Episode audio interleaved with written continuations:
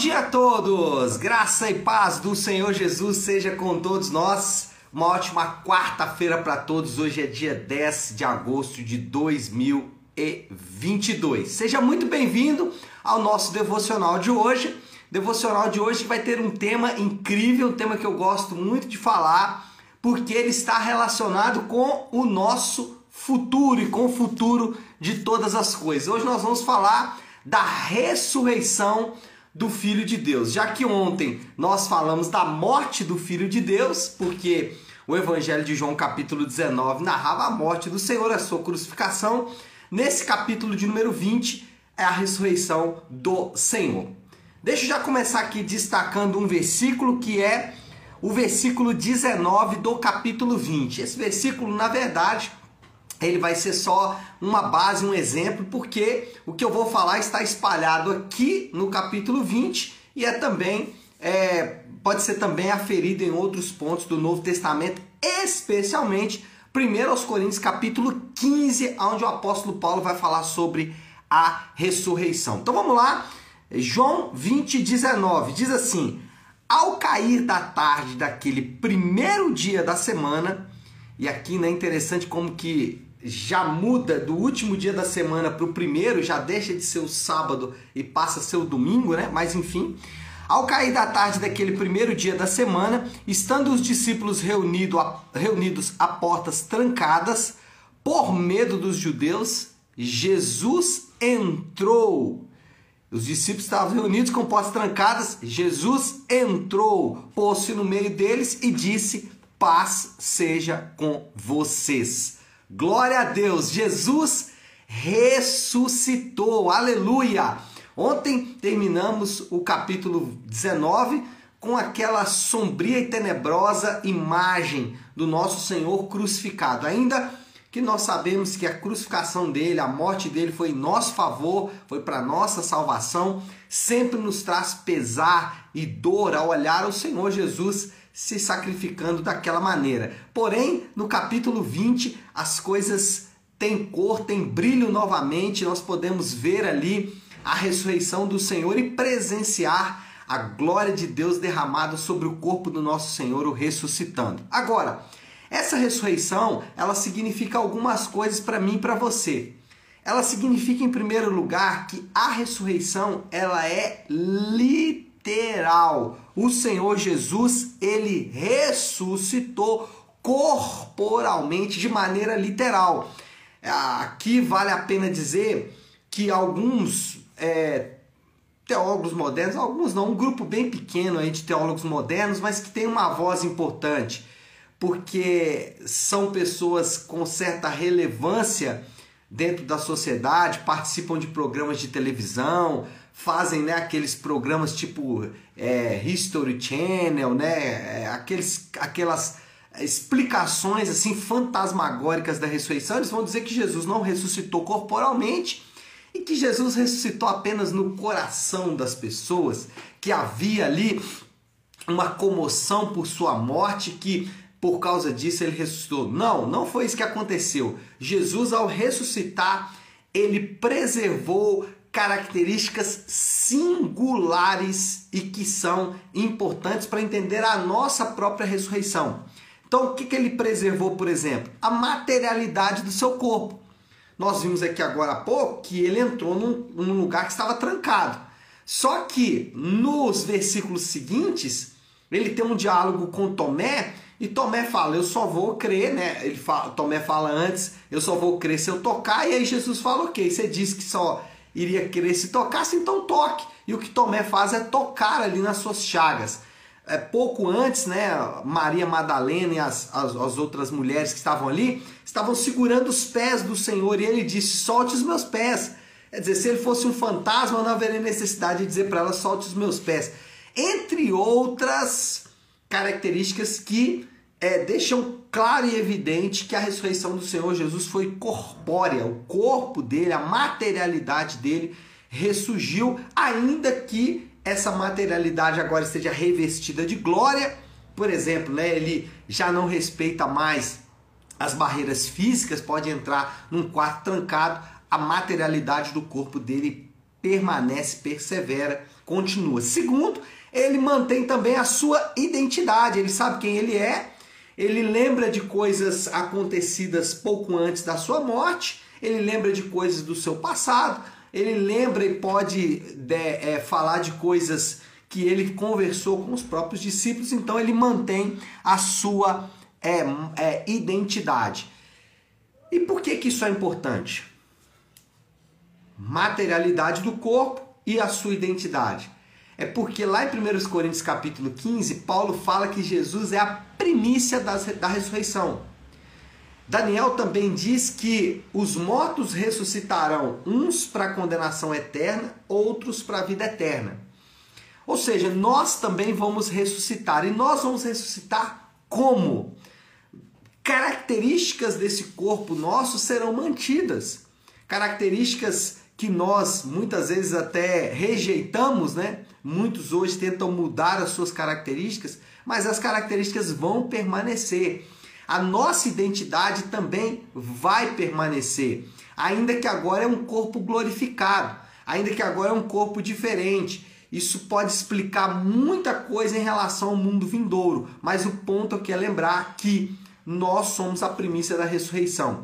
E aqui é interessante porque eu lembro de uma conversa que eu tive uma vez com, com um espiritualista, né? E ele dizia que não, a reencarnação está provada na Bíblia. Eu disse, aonde, moço? Tá doido? Aí ele falou, não, Jesus reencarnou. Eu falei, não, Jesus não reencarnou, não. Jesus não recebeu outro corpo com outra identidade, não. Ele manteve o seu corpo e ele manteve a sua identidade. É completamente diferente de reencarnação. Não existe nenhum outro como Jesus e só existirá depois da sua volta. É, aqueles que dizem que é, estão reencarnando aí, eles estão apenas acreditando em algo que é impossível, porque do ponto de vista bíblico, a ressurreição ela mantém características que o homem tem antes ou na sua, na sua vida, sua identidade e materialidade do seu corpo. Então, reencarnação não tem qualquer é, respaldo dentro das escrituras. Ressurreição sim, mantém características do corpo e mantém identidade, a mesma identidade permanece. Segundo ponto aqui, a ressurreição então significa que a ressurreição do Senhor significa que a nossa ressurreição é literal. Segundo, os crentes não vão morrer. Eu gosto muito dessa parte porque isso impacta e chama a atenção das pessoas, mas esse é o ensino bíblico. Os crentes não vão morrer. Para os crentes, para os que estão em Jesus, para os que estão em Jesus, para os que estão em Jesus, isso é importante. Para, para o indivíduo experimental que eu estou dizendo aqui, ele tem que nascer de novo. E aí a gente não vai entrar nesse ponto aqui, mas o cristão é alguém que nasceu de novo. Mas para esses, a única morte que eles vão experimentar é a morte do batismo. eles já morreram, eles não morrem de novo. Pastor, mas eu conheço muito crente que deitou lá na sepultura e morreu. É fato, ele vai passar por esse processo, mas aquela morte para ele ali não significa mais nada.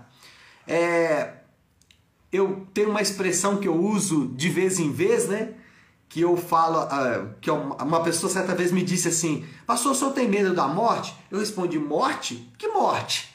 A morte, para mim, já aconteceu no batismo quando sepultado com Cristo e ressurreto também com Cristo ali pelo batismo. É isso que a Bíblia nos ensina. Com isso, com essa realidade, eu não vou mais morrer, eu posso gastar a minha vida à vontade. Eu posso passar aqui os meus 70, 80 anos de vida obedecendo ao Senhor firmemente, porque eu sei que a minha vida não acaba no dia em que o meu corpo deitar, no dia em que a chegar ao fim a minha estada nessa existência. Então, eu posso, por exemplo, suportar um casamento difícil, eu posso suportar uma vida financeira regrada, eu posso pegar todas as minhas finanças e ser generoso, eu posso é, não acumular riquezas, porque eu sei que a minha estada aqui ela é passageira. Eu posso gastar a minha vida à vontade. E isso encontra é, eco no que fizeram, por exemplo, os apóstolos. Como os apóstolos viveram suas vidas. Literalmente, eles viveram como se não houvesse amanhã. Olha a vida do apóstolo Paulo gastando toda a sua vida para servir o Senhor Jesus, sem se importar com muitas coisas, porque ele sabia que a estada dele aqui era curta e que a maior parte da vida dele seria vivida com o Senhor na ressurreição. É, vou dar um outro exemplo aqui: os primeiros crentes, né? Os primeiros crentes, eles não tinham qualquer medo de ir para a arena, de ser comido pelas feras, de serem crucificados, de serem assassinados por causa da sua fé. Eles não tinham medo disso. E por que, que eles não tinham medo? Porque eles sabiam que a existência deles não estava restrita àquela terra. É, existe uma expressão aí, a gente nunca sabe quem disse, né? Porque cada hora aparece um autor, mas o fato é real. Diz o seguinte: que o céu que muitas pessoas vão experimentar é aqui. E o inferno que os crentes vão experimentar também é aqui. O que eu quero dizer com isso é que os crentes podem enfrentar os interpéries dessa vida com altivez, porque eles sabem que a, a deles aqui é passageira. E aí, quando olhamos para os crentes do passado e quando olhamos para os crentes modernos, a gente vê uma diferença. Os crentes modernos querem aproveitar ao máximo essa vida, ganhar dinheiro, sonhar, viver sonhos, não sei o quê. Os crentes do passado, eles não queriam isso. Eles falavam: olha, se tivermos isso, ótimo, mas o que nós queremos é gastar a nossa vida pelo Senhor, é dar a nossa vida pelo Senhor. E eles tinham essa perspectiva porque para eles a vida não acaba depois dos 70, 80, 60, 50 anos que eles estavam vivendo aqui na Terra. Bom, preciso avançar, eu sei que é um tema que eu gosto de falar, então eu vou gastar muito tempo aqui.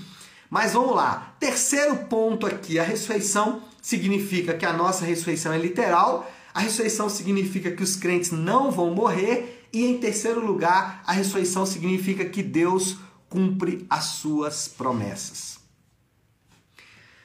Jesus fez uma promessa inacreditável.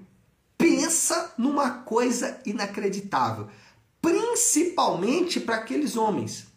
Porque veja bem, hoje quando ouvimos sobre ressurreição, nós temos um histórico desse ensino na vida da igreja.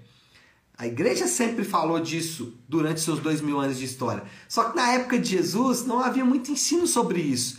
O ensino sobre a ressurreição não era ainda tão claro assim no Antigo Testamento. Então Jesus disse algo para aquelas pessoas que era inacreditável. E aí nós aprendemos com isso que os crentes eles são chamados a crer em Jesus pela fé. Olha aqui o versículo 29 desse mesmo capítulo 20. Então Jesus lhe disse: Porque me viu, você creu? Felizes os que não viram e creram. Jesus está falando com Tomé. Você está feliz porque me viu creram, mas muitos não me viram e creram. Esses são os crentes. Quando a gente fala em crer em Deus ou crer em Jesus, muita gente fala: "Não, eu tenho muita fé em Deus". Mas falar a palavra Deus, duas pessoas que falam a palavra Deus, eles podem estar se referindo a coisas completamente diferentes. Talvez você diz que crê em Deus, mas você crê no Deus que ressuscitou dos mortos? Você crê no Deus que morreu na cruz para perdoar e salvar pecadores? Você crê no Deus que encarnou e viveu entre nós, andou entre nós? Você crê no Deus que prometeu que um dia voltará? A fé em Deus, a fé em Jesus, essa fé que, que ele está falando aqui para Tomé, ela é objetiva, ela tem elementos objetivos. Falar que você acredita em Deus é uma coisa, crer em Deus de fato é outra coisa. Você pode crer nos milagres de Deus, e os milagres de Deus estão aí. Muitas pessoas já viram, presenciaram milagres de Deus mas isso não significa que você crê em Deus, o Deus da Bíblia. Crer no Deus da Bíblia é muito mais do que isso. É muito acima do que isso. É deixar para trás os seus pecados, é deixar para trás a sua vida de pecados, é transformação de vida, literalmente. Não é apenas viver milagres, não é apenas ouvir palavras e achar essas palavras bonitas. Não. Crer em Deus é muito mais do que isso. Ele cumpre as suas promessas. Bom, acho que já podemos resumir, né? Moral da história, o que podemos tirar de tudo isso aí que eu acabei de dizer? Os que aproximam de Deus precisam crer nele como fonte única de vida e salvação. Esse é o resumo. Aqueles que se aproximam dele têm que crer nele como fonte de vida. Senão você vai ser um existencialista. Vai dizer tudo o que existe é o que está aqui. Não. Se tudo o que existe é o que está aqui, então para que ser honesto? Para que ser trabalhador? Se tudo o que existe está aqui, para que viver uma vida digna? Não precisa. Vou né, gastar minha vida em, na esbórnia e tudo mais. Por quê? Porque a vida se resume a esses dias aqui. Não. Aqueles que creem em Deus precisam lembrar que Ele é fonte de vida e salvação. E aí, qual é o desafio a partir disso? Qual é a aplicação, o desafio do Léo aí desta quarta-feira para colocarmos em prática a ressurreição, para vivermos de acordo com a ressurreição? É, a maneira prática de pensar isso é lembrar que a morte morreu.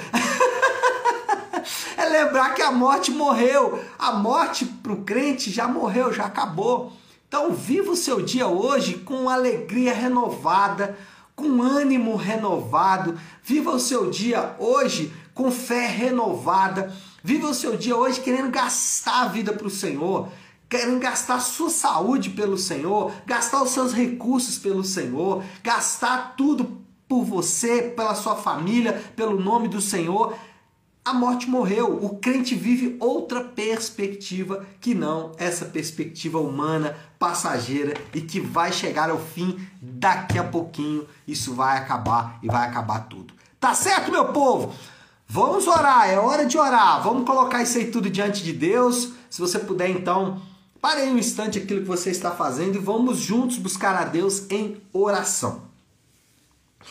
Querido Deus, Pai de graça, Deus de amor e toda misericórdia. Senhor, primeiro queremos agradecer por esta palavra. Obrigado pela ressurreição do Senhor. Obrigado pela ressurreição do teu filho, porque a sua ressurreição significa a nossa ressurreição. A sua a vitória sobre a morte significa a nossa vitória sobre a morte. A sua ressurreição significa que o Senhor é um Deus que cumpre as tuas promessas.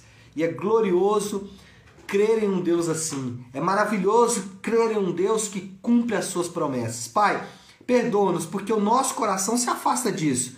O nosso coração quer se apegar a esta vida. O nosso coração quer se apegar a esses dias em que nós passamos na terra. E muitas vezes, Senhor Deus, por apegar a esses dias, deixamos para trás a perspectiva, o ponto de vista de que tudo um dia será restaurado e que nós estaremos com o Senhor neste mundo, um mundo que o Senhor preparou para vivermos nele. Pai, nós te agradecemos por isso. Eu te agradeço por cada um que está comigo nesta manhã. Oro por cada um deles e o faço em nome de Jesus. Amém, amém e amém. Amém, meu povo? Bom, então é isso. Nós vamos ficando por aqui. Que Deus te abençoe. Uma ótima, uma excelente quarta-feira para todos. Fiquem com Deus.